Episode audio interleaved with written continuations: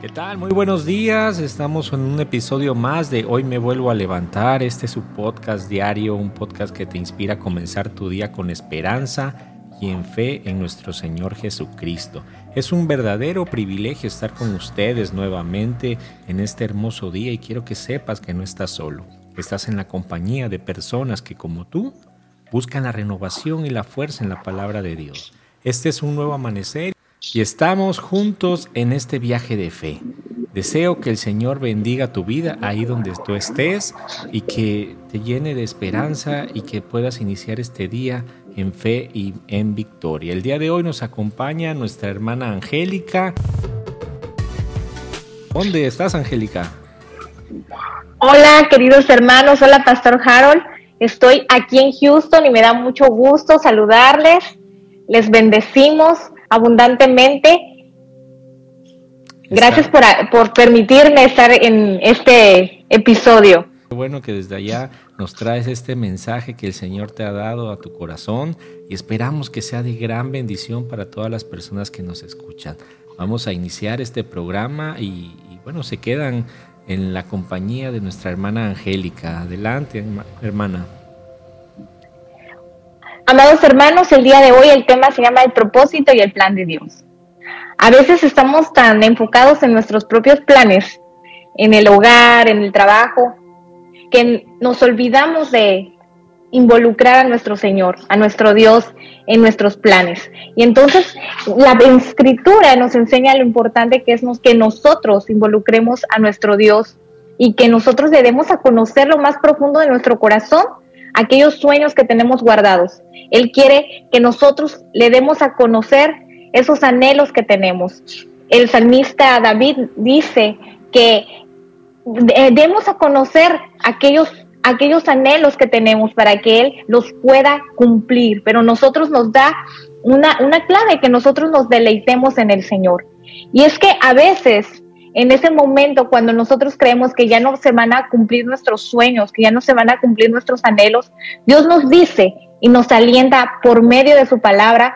En Jeremías 29, 11 nos dice, porque yo sé los planes que tengo para ti, planes de bienestar y no de calamidad, para dar un futuro y una esperanza.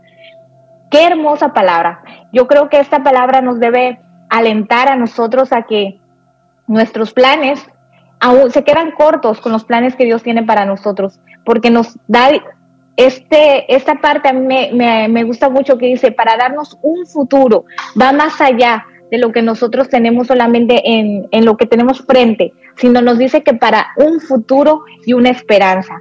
Los planes de Dios abarcan nuestro mañana, abarcan lo que va a bendecir no solamente a nosotros, sino también a nuestros hijos y a nuestra familia. Y Dios nos enseña también por medio de su palabra que en Proverbios 16, eh, en el capítulo 16 empieza muy hermoso ese, ese capítulo 16, hablando acerca de los planes, de los planes que nosotros tenemos, pero también que debemos tener cuidado en que nuestros planes no nos aparten de, lo que Dios tiene para nosotros. Porque cuando nosotros ponemos primero nuestros planes, ponemos primero nuestros deseos, entonces pueden desviarnos y traernos calamidad. Por eso es que Dios nos dice que tenemos que darle a conocer qué tenemos en el corazón, qué es lo que nos está motivando, para que entonces Él ordene nuestros pasos, Él ordene el camino y entonces tengamos estos planes de bienestar que Dios quiere para nosotros. Dice en Proverbios 16:8, dice, nos dice, el corazón del hombre piensa su camino, mas Jehová endereza sus pasos. Tenemos, amados hermanos que, que nos escuchan, siempre ver que nunca nos separe del, del propósito de Dios, que esos planes y nuestros dones y nuestras capacidades que Dios nos ha dado, las combinemos con los propósitos que Dios tiene para nosotros. Porque es así cuando cuando nosotros combinamos nuestras, nuestros sueños, pero con el plan eterno y perfecto de Dios, que vamos a tener éxito y también vamos a tener ese bienestar que Dios tiene para nosotros. Y este es el tema, amado pastor Harold. Te, te agradezco mucho que me hayas permitido dar este mensaje que Dios tiene para nosotros. Es importante lo que tú mencionabas, ¿no? Que debemos de estar esperando el plan de Dios para nuestras vidas. Muchas veces nos desesperamos, nos empieza a comer la, desesperación, la angustia y queremos resolver las cosas a, nuestro, a nuestra manera, a nuestro modo, ¿no? Así es, Filipenses 4, 6, 9 nos dice, por nada estéis afanoso, porque cuando entra el afán, precisamente perdemos el propósito, el miedo es un, es un enemigo muy grande que debemos de quitarlo, porque lo que Dios tiene delante de nosotros es bueno. Siempre creer en un Dios bueno, que Él tiene ese, esa capacidad de componer las cosas y que no importan los problemas que nosotros nos enfrentemos, Él va a cumplir la buena obra, va a terminar la buena obra. Oye, ¿qué mensaje le darías a todas esas personas que están el día de hoy desesperados y angustiados, que sienten que no la ven, que no van a, terminar la semana? Bueno, yo creo que yo, le, yo les invito, amados hermanos, a que tengamos esa disciplina, esa disciplina en los pensamientos.